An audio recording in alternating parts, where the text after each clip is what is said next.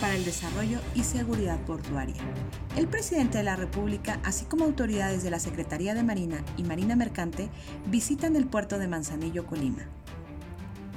El pasado 10 de enero, el licenciado Andrés Manuel López Obrador, presidente constitucional de los Estados Unidos mexicanos y comandante supremo de las Fuerzas Armadas, realizó una visita a las instalaciones del recinto portuario de Manzanillo, Colima, donde se le dieron a conocer los recientes avances y desarrollo de dicho recinto portuario. Durante esta visita, el presidente de la República estuvo acompañado por el almirante José Rafael Ojeda Durán, secretario de Marina, el licenciado José Ignacio Peralta Sánchez, gobernador del estado de Colima, y la capitán de altura Ana Laura López Bautista, coordinadora general de Puertos y Marina Mercante, entre otras autoridades civiles y navales. En este sentido, hay que recordar que en junio del año 2017, las capitanías de puerto pasaron a depender administrativa y operativamente de la Secretaría de Marina, acto con el que se creó la figura de Autoridad Marítima Nacional cuyo propósito se cimenta en el desarrollo del poder marítimo nacional y del mantenimiento del Estado de Derecho en las zonas marítimas mexicanas, combate a la corrupción e inseguridad y en garantizar condiciones justas para la competencia. Sin embargo, el ejercicio de esta continuó distribuido en distintas autoridades. Por ello, se determinó evaluar su reestructuración decretándose que las facultades de la Coordinación General de Puertos y Marina Mercante, así como sus recursos, sean transferidos a esta institución y con ello fortalecer la seguridad y el desarrollo de los puertos mexicanos en beneficio del país. Al hacer uso de la palabra, el comandante supremo de las Fuerzas Armadas indicó que se aprobó la reforma para que la Secretaría de Marina sea la encargada del manejo de todos los puertos del país, Dijo también que se tomó esa decisión de pasar el manejo de los puertos de la Secretaría de Comunicaciones y Transportes a la Secretaría de Marina por razones de seguridad nacional, ya que los puertos de México son estratégicos y es necesario combatir a la delincuencia organizada, el, al tráfico de drogas. También enfatizó que esta transición no es militarizar,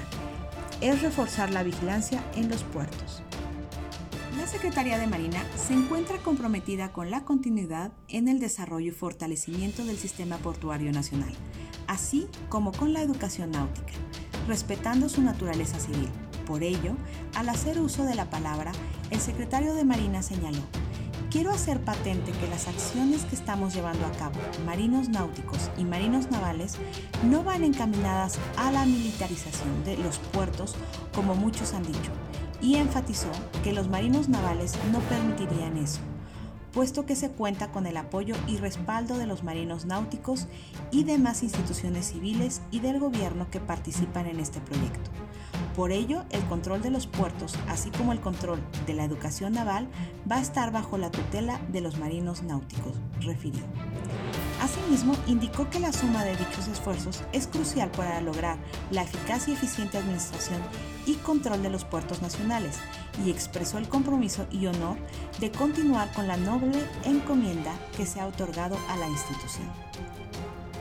Respecto a la relación de colaboración que existe, la Coordinadora General de Puertos y Marina Mercante destacó que la transición que está en proceso forma parte de una larga tradición de cooperación entre la Secretaría de Marina y la población civil, y que es una oportunidad histórica para fortalecer la relación entre marinos mercantes y navales, que permita trabajar juntos como una sola fuerza,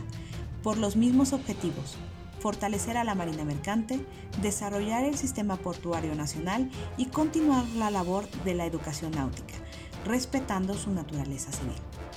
De esta manera, la Secretaría de Marina, como Autoridad Marítima Nacional, da cumplimiento a sus atribuciones de garantizar la seguridad y protección marítima y portuaria, vigilar el cumplimiento de las leyes nacionales y lineamientos internacionales e impulsar el desarrollo del sector marítimo nacional, acciones con las que refrenda su compromiso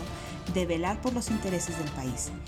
en el orden del cumplimiento de las tareas que le sean asignadas para beneficio de las y los mexicanos.